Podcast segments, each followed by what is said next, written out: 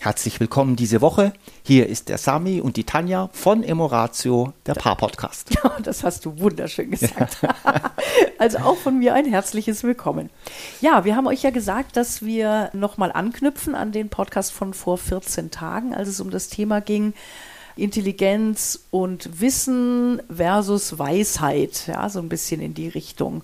Und dass wir ja schon beschrieben haben, dass Weisheit letztendlich aus gelebtem Wissen besteht. Und wir wollten uns ja diese Woche nochmal angucken, was heißt denn das jetzt konkret für unsere Paarbeziehung? Was ist da denn die Idee dahinter? Und für mich ist es so ein schönes Beispiel, dass, jetzt hilf mir mal, war der von Sokrates? Also der so das Schicksal, ne? Achte auf deine Gedanken, sie werden deine Worten, mhm. Worte, achte auf deine Worte, sie werden deine Taten, achte auf deine Taten, sie werden deine Gewohnheiten, mhm. achte auf deine Gewohnheiten, sie werden dein Charakter, achte auf deinen Charakter, sie werden, der wird dein Schicksal. Mhm. Ne? So, und das ist ja so ein bisschen die Idee, dass wir in unseren Gedanken oder dass unsere Gedanken sehr stark dafür verantwortlich sind, wie wir fühlen und wie wir handeln. Also inzwischen, ich sage jetzt mal noch vor 20 Jahren, haben einen manchmal Menschen komisch angeguckt, wenn man so eine These vertreten hat, ja, ne? dass also ja. auch Gefühle, äh, Gedanken unsere Gefühle machen und nicht der Nachbar oder der Partner oder ja. wer auch immer, sondern dass ich das selbst kreiere durch meine Bewertung.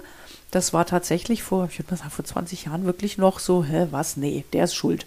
Ne? und inzwischen ist das zum Beispiel ein Wissen, was bei sehr vielen Menschen schon angekommen ist, stelle ich fest. Richtig. Also gerade in Trainings, in Coachings ist das nicht so, dass ich da nur noch große Augen sehe, Hö, sondern, ah ja, ja, stimmt, ja, doch, ne, habe ich schon ja. von gehört und ja, habe ich gelesen. Glaube glaub ich auch. Ja. Ja. Ja, praktiziere ich zum Teil auch. Also da gibt es inzwischen, da hast du völlig recht, von den 80ern zu jetzt, also mehr als 20 Jahre vielleicht, wenn wir das Fenster nehmen, da hat sich einfach sehr viel getan, da ist Wissen sehr viel mehr ins Bewusstsein gekommen. Ja.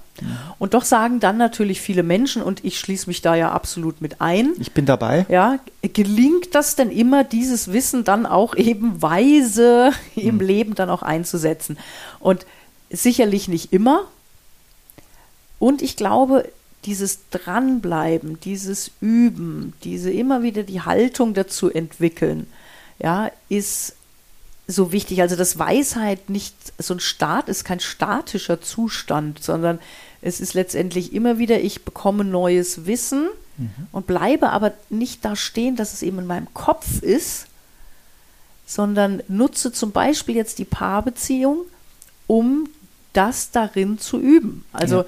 gibt ja auch diesen schönen Satz, ganz kurz noch mhm. den, äh, wir lernen Beziehung in der Beziehung. Ja indem wir sie leben und mit allen, mit Haut und Haar, ja. ja.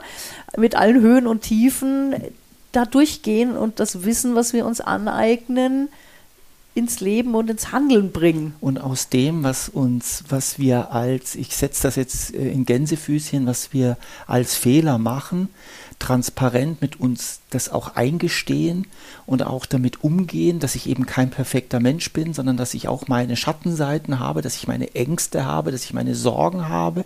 Ich habe aber auch Ressourcen, ich habe Fähigkeiten und dass ich das, dass ich mich kennenlerne, dass ich meinen Mangel kennenlerne, wo ich vielleicht ähm, immer wieder in Berührung komme und der mich triggert, dass ich das erkenne, weil erst wenn ich mich erkenne, und mich auf den Weg mache, da eine reife Persönlichkeit zu werden. Das kommt nicht vom Himmel gefallen, sondern das ist ein proaktiver Prozess, den ich angehe, über viele Jahre mhm. natürlich. Daraus entsteht eben diese Persönlichkeit, dieser äh, Mensch, dieser Sami jetzt in diesem Falle bei mir jetzt, der wächst, hoffentlich, und damit lernt umzugehen? Passieren wir deswegen immer wieder mal, dass ich jemanden vielleicht verletze oder dass ich etwas nicht so mache, wie ich es gerne gemacht hätte? Ja, absolut, das passiert mir immer wieder.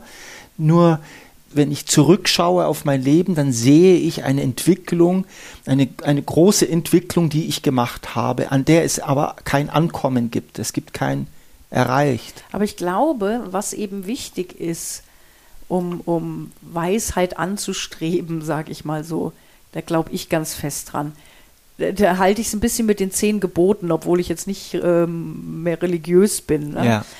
Dass einfach die mein Handeln keinem anderen Menschen oder Tier oder wie auch immer Schaden zufügt. Ja, Leid zufügt. Leid zufügt, sondern dass das, was ich, was ich eben reflektiere, wie du es gerade beschrieben hast, meine Ängste, denen ich begegne, die sonst mich ja auch in eine Richtung steuern würden, dass ich vielleicht das Gefühl hätte, ich müsste mich gegen jemanden wehren und ja, ähm, also selbst mich zu reflektieren, mich wahrzunehmen und den Anspruch zu haben, etwas Gutes in der Welt zu bewegen. Ja.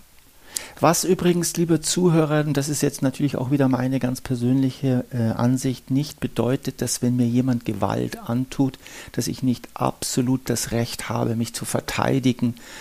Äh, ja, Punkt. Ja. Alles zu tun, mhm. um mein Leben und das Leben meiner Liebsten zu verteidigen. Mhm.